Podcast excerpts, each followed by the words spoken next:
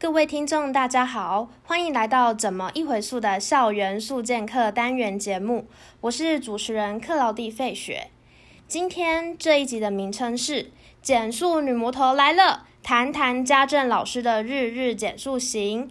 我们邀请到了在国中担任家政老师，同时也是生活减速行家的日日老师，要来跟我们一起认识国中家政到底在学些什么，还有老师的减速生活行动。让我们热烈欢迎他！Hello，大家好，我是日日老师，很高兴今天能来跟大家做简单的分享。那听众也许会好奇，说费雪跟日日老师是怎么样认识的呢？你要不要说说看？其实我跟费雪是大学同学，我们都念师大，然后同系之外又刚好是同一个社团，就这样一起混了。混了，用“混”这个词是恰当的吗？总之呢，我们就是非常要好的好朋友。那那今天要来一个真情大告白，这可以吗？告白 就是嗯，就是老师在费雪心目中呢是一个非常认真的人。那他除了认真之外呢，平常也会很认真的在经营自己的生活，然后也会很乐于把他的生活就是分享给其他人。所以这也就是为什么我会想要邀请日日老师来到我们节目，跟大家谈谈分享他平常是怎么样在做减速的。那我们刚刚前面有提到说，日日老师是家政老师嘛？那我们现在就要邀请一下日日老师来跟我们分享，究竟家政到底在学什么嘞？嗯，每次有人这样问我的时候，我都会说，其实我们家政的教学的范围是非常的广的，就是所有跟一切有关呃生活还有家庭的内容，其实都是我们家在家政课里面需要让大家去做学习的。但在学习的同时，其实我们跟学生也是一起教学相长，我也会透过学生在上课问题呃问的问题，然后或者是他们提出的一些困难点，来增进我在教学的方面，或者是有时候还帮我一起长知识。所以所有跟家庭跟生活有关的，就是我们教正在教的内容哦。所以听起来家政这个学科好像是比较无远佛界，而且是活到老学到老，对吧？对，不管什么年龄的人都要学。嗯，不过在我们成长的过程中，好像会常常听到有人说：“哎呦，家政课就是缝缝补补啊，炒炒菜之类的。”嗯，很常听到这个，然后大家听到家政就会说：“哦，那你一定很会煮菜。”那实际上呢？嗯，但是术业有专攻喽，就是部分的烹饪内容还是有它的专业性的。OK，好，那呃，因为既然我们是一个减速的节目嘛，所以这边我就想要问问日日老师的想法，就是你觉得减速跟家政这两件事情，蹦合并在一起的时候呢，会蹦出什么样的新滋味呢？嗯，我们通常最常听到别人讲减速，就是说啊，要环保、爱地球，但其实这所有的。口号都跟我们的生活是息息相关的，尤其是在学生最常接触的家庭跟校园。那在学校里面，我主要是希望在家政课，他们可以把在课堂上所学的，即使是很简单的行为也好，带回去他们的家庭，就是进而影响到家人，跟家人一起学习成长。所以我觉得这是在学校家政课我可以做到，带给学生一些比较。跟减速、跟环保相关的一些观念。刚刚不知道听众有没有发现，就是日日老师不断提到两个字，就是生活。那其实，在我们家政这个学科，就是有一个宗旨，就是要让我们的生活可以过得更美好嘛。对。那我们为什么想要减速呢？也是希望我们的生活可以过得更美好。是，还有未来的生活。那刚才就是日日老师有提到说，他希望学生可以把他在学校所学到的东西带回去分享给家长。可是我这边就会蛮好奇的，就是因为有时候家长，因为他毕竟是大人嘛，然后面对就是小孩，那他们可能会觉得说，哎呀，小孩说的话不信任呐，或是他们不想要让小孩来教导他们。那遇到这种可能会产生的家庭冲突，就是日老师就是在学校会怎么样跟他们讲这个部分的话，我在学校带的教学内容，我都会用一些实际的例子或者是新闻报道，所以他们其实可以从网络上去找到这些资料，而不是就是学生或者是老师就是自己说自己的，没有什么依据。那我就会分享。告诉学生我的这一个。跟大家分享内容，新闻事件是从哪里找来的？那如果你有兴趣，你觉得下一次啊，比如说在买衣服的时候，然后要买你们家的日常用品的时候，你觉得你可以跟你的家人。多传递一点这样的概念的时候，你就可以提出来你说：“哎，我有看过什么什么新闻，老师上课有讲那个新闻怎么样？”那就是做一个中间的桥梁，也不会说很生硬的，就是学生一定要回家，就是我教你要这样做，这样家长可能也会心里感受不会这么的好。所以我觉得是用传递跟分享的这个概概念。嗯，我刚刚听到还蛮不错，就是无害性的分享这件事情。对，然后刚才有提到说，嗯，我们其实在学校做的教学，其实都跟实证性有关，因为毕竟我们学校东西还是希望有一个科学啊，或是一个理论依据在背后，这样呃就可以让我们学的比较踏实一点。好，那嗯，你刚刚有提到就是服装的消费嘛，那我还蛮好奇的，就是服装的消费跟减速有什么样的关联呢？其实我们所有的购买行为都会跟减速有关。那特别在服装的部分，其实从我以前开始会自己去买衣服的时候，就蛮有感的。因为店家、呃，老板、老板娘都会问说：“哎，我用一个袋子帮你装起来。”那其实现在用一个袋子帮你装起来这个动作，在我们生活中是需要使用者付费的，因应政策的。改变，我们现在可能要买袋子就要花一块钱、两块钱。那身为一个非常节俭的人呢，我就会想说，嗯，那我当然是带自己的购物袋喽。所以我随身，我也我也是这样跟学生说，就是他们随身包包里面都可以带一两个小小的环保袋。当你需要买任何东西的时候，你都可以把它拿出来用。那其实这就是有达到我们减速的目的了，不管是。塑胶袋，或者是厂商给呃店家给的纸袋，因为其实我拿回家之后那些东西我真的不会用。那我下一次去买，如果我又没有带自己的购物袋，等于我又要再花钱再买一个袋子。嗯，这样好像就是不太符合勤俭持家的这个好习惯。好，再来第二个是我觉得跟服装有关的是，现在除了实体刚刚讲的实体店面的购买之外啊，在网购的部分也非常的流行，尤其是你只要手指头点一点就可以买买买好你要的东西，然后就会有人送到便利商店，或者是就直接送到你家。可是，其实，在网购的这个行为里面，它产生的额外的塑胶袋的包装，或者是防撞袋的包装的量是非常的大的。就是我也是听。因为我蛮久没有网购了，但我听我室友跟我说，就是呢，他买了一件衣服，然后呢，厂商用第一层塑胶袋先把它包起来，就是本来的那个袋子，嗯，第二层保护袋，因为可能那时候怕呃下雨季节，他怕潮湿，所以他在。包第二层，再来一层防撞袋，外面再一个纸箱，这样子其实加起来，你看每个人每如果每个人都买网购的商品的话，其实真的会产生非常多的塑胶垃圾。对，而且这些好像都是不必要的。对，因为你回来就也只是拆开，然后就让它进垃圾桶了。嗯，对啊。那还有第三个是，我觉得在网购就是可以。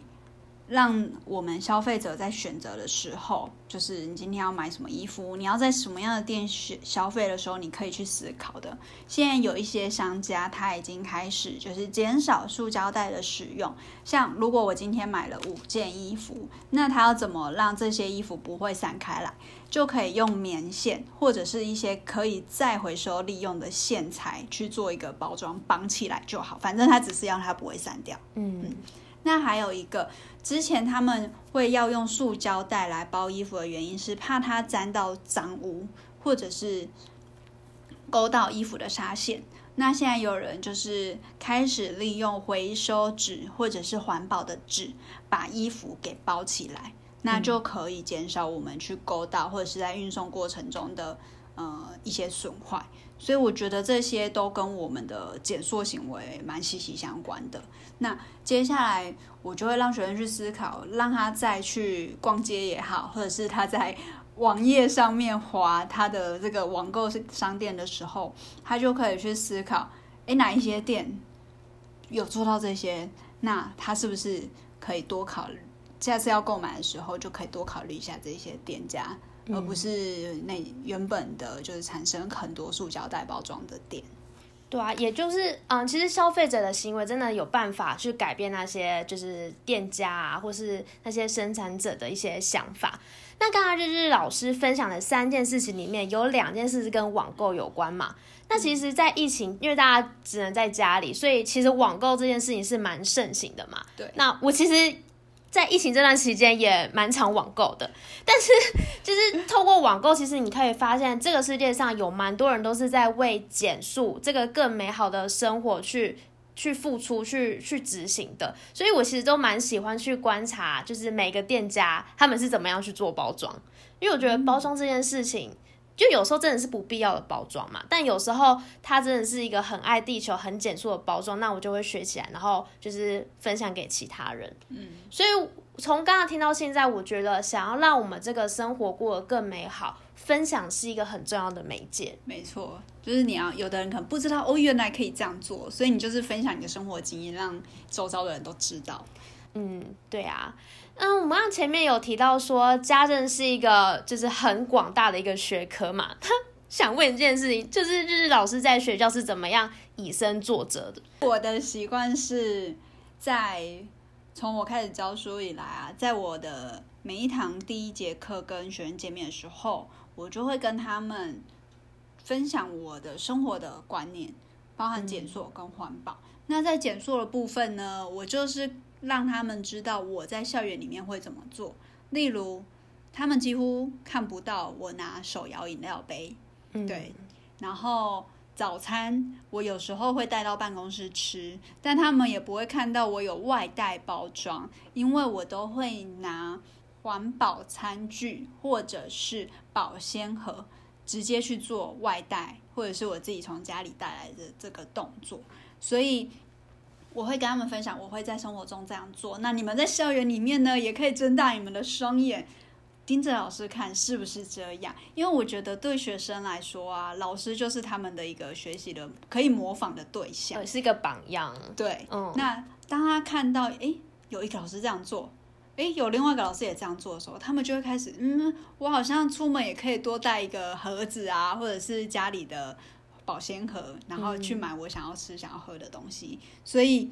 我就是让这件事情。正式的宣告在我的生活当中。那么所有的学生哦，因为我平均一年大概教三百多个学生，就是蛮多的，就是三百多双眼睛会盯着我看，我有没有做到减速的行为、减速的生活。那他们回到家也可以跟他们家人分享说：“哎，我今天看到老师，呃，早餐吃蛋饼，然后他是用那个玻璃保鲜盒带来学校的。那他也可以在下一次的时候，他也可以就是告诉他的家人可以这样子做。”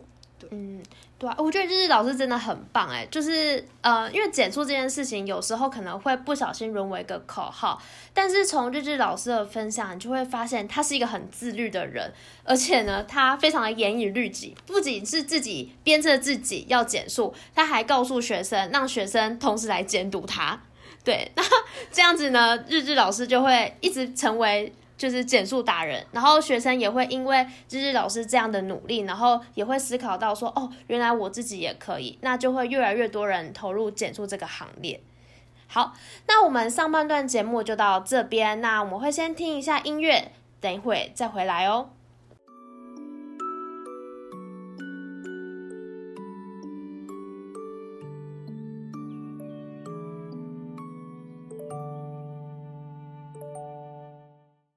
欢迎回来。那我们下半段节目呢，就要请日日老师来跟我们分享他平时是怎么样在落实减速行动的。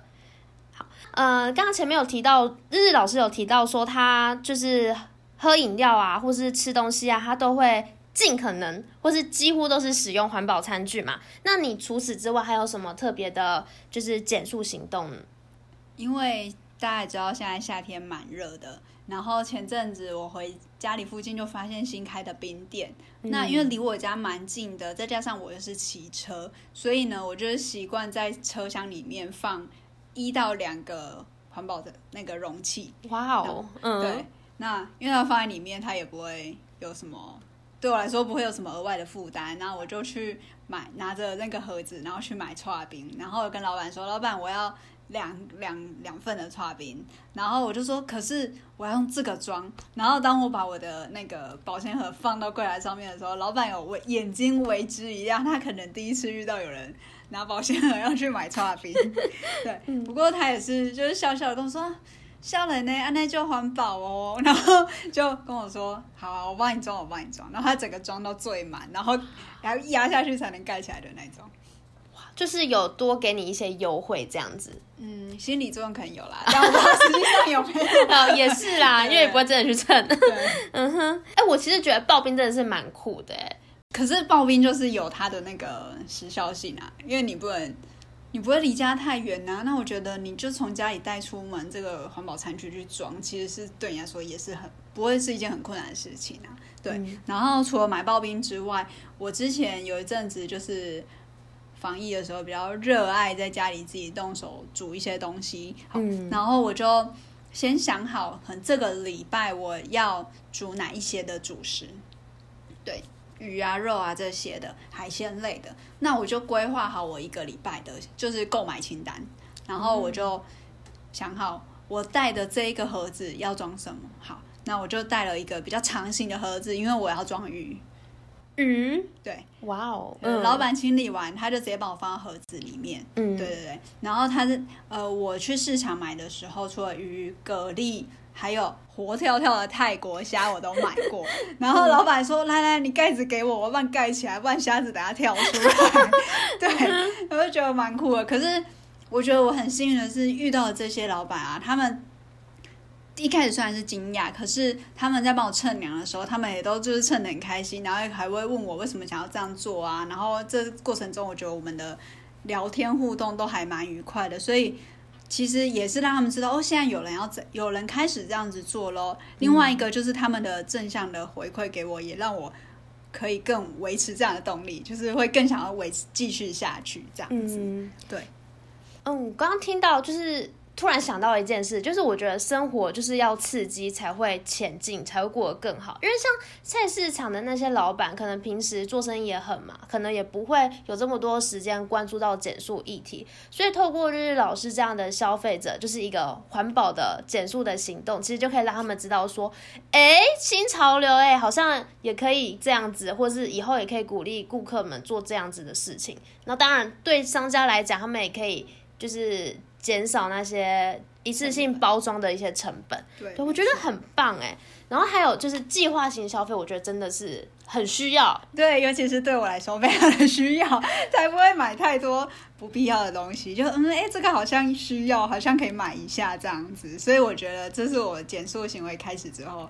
另外一个好处，就是减速爱地球的同时呢，也可以砥砺监督自己的消费有没有是不理性的。没错，那我们刚刚听日日老师跟老板的互动，会发现说，哎，是一个蛮正向、蛮开心的购买过程嘛。那这边就想要请教日日老师，就是在你落实减速行动的时候呢，有没有曾经遇到比较困难、比较挫折的事情？然后你是怎么样去解决的呢？嗯，这个。可以先就是回到我们家政的专业，就是我刚刚有提到是跟家庭跟生活有关的嘛。那其实身为老师，我也希望我跟我的家人是可以传递比较美好的生活的概念给他们。对，所以其实刚刚费雪提到的啊，我比较困扰的事情有一个，就是在我家里面除了我之外，我也会希望我的家人可以跟着我一起检索，但是呢。目目前最常听到他们回我的一句话就是：哦，这么麻烦，我都出门了，我还要再回来拿保鲜盒，再出门再去买，或者是我要再回来拿杯子，再出门再去买饮料，我直接外面买一买，叫老板帮我装起来就好了啊。对，所以在跟他们沟通的这个过程呢，我觉得这也是同时又回到我自己的专业啦，就是。在家庭在家政的领域里面，你要怎么跟家人去做沟通？这也是一个需要学习的点。对，所以家政呢，真的不是只有缝缝补补、切切菜炒炒菜哦，就是家庭互动也是我们家政要学的一个范畴。那除了跟家人的互动可能会有时候产生一些小纠纷之外呢，还有遇到什么样的困扰吗？嗯。还有就是，当我的家人都，因为我刚刚前面有讲，我是习惯骑摩托车嘛。嗯那如果说我今天没有交通工具的时候呢，我就会觉得带着这些减塑的工具，对身为一介弱女子的弱女子，你不是女魔头吗？Hello，就是对于我这些一个弱女子来说，其实是有点重要的，尤其是如果我要买一整周的食材，食材，嗯对，然后可能要至少要带五六个餐盒出门。如果它又是玻璃保鲜盒的那个材质的话，嗯，那个重量重哎、对，然后再加上我买完之后，你所有的食材都在里面，然后我要再扛着他们回家，所以后来做到最后啊，我在挑选我的减塑的这些容器的时候，嗯我觉得多一个考量是它的重量。哦，对，还有它的可收纳性，因为我后来就是觉得我可以放一两个比较轻的在包包里面，所以我后来其实是有挑选可以折叠起来，它可以收起来变成一个超扁的，就是大概只有三只手机的厚度。嗯，对，我就觉得对我来说就是蛮方便的。那当我买完东西的时候，它的厚度变增加了嘛，那我就拿我的环保提袋出来装它们，就可以减轻我原本那个大包包的那个重量。对，就是我原本有遇到的困难跟一些小小困扰，但后来觉得科技真的蛮厉害的，就是呢，越来越多人发明就是新的东西，让我可以把我的减缩行为变得更加的，嗯，更加的优雅，哎、对，优雅，更加优雅。对啊，对对女生来说，就是要提那些就是大包小包东西，不是大盒小盒东西吃，真的是蛮辛苦的。对对不过像就是老师刚刚有提到，他就是后来比较倾向用那种可以折叠啊，材质比较轻的，应该是细胶材质的那个环保容器嘛。可是对费雪来说呢，就是我自己会觉得折叠那东西用起来有点可怕，就是可能不是那么的安全，或是它很容易吸味道或是吸色，所以其实我自己本本身是不太喜欢用细胶的啦。哦，对，但我觉得不管怎么样，因为现在市面上有蛮多减速相关的产品嘛，就是你你们你们就可以多听多看，然后多尝试，就是寻找到自己喜欢的。还有适合你自己的风格，对对啊，要不然你买来放在那边，也就是浪费了。对，这样就没有减速喽。对 OK，那还有要记得做计划型的消费哦，这样子你就可以更加的优雅，就是买你想要的东西，然后又可以落实减速的行动。今天非常谢谢日日老师，让我们更明白家政的学习内容，还有身为一位老师是如何以身作则，将减速落实在日常生活中。那我们下一集永同爸爸的不速之客又要上课喽。据说这次的主题是要谈环境和经济的议题。先前费雪在节目中也有提到，在我们的生活中常会面临许多价值选择的时候，有时候价值并没有对错之分，而是要用智慧想想看哪一个选择可以让我们过上更好的生活。想一探永同爸爸智慧的大家，就跟费雪一起在十月一号收听永同爸爸的不速之客吧。那我们校园速见课，欢迎来做客，我们下次见啦，拜拜。别忘了，台师大简述促进中心目前正举办“我行我不素五点零”的创意作品甄选比赛，甄选内容有短片、耐贴图、桌游和摄影。想要大显身手的大家，欢迎查看粉丝专业置底贴文。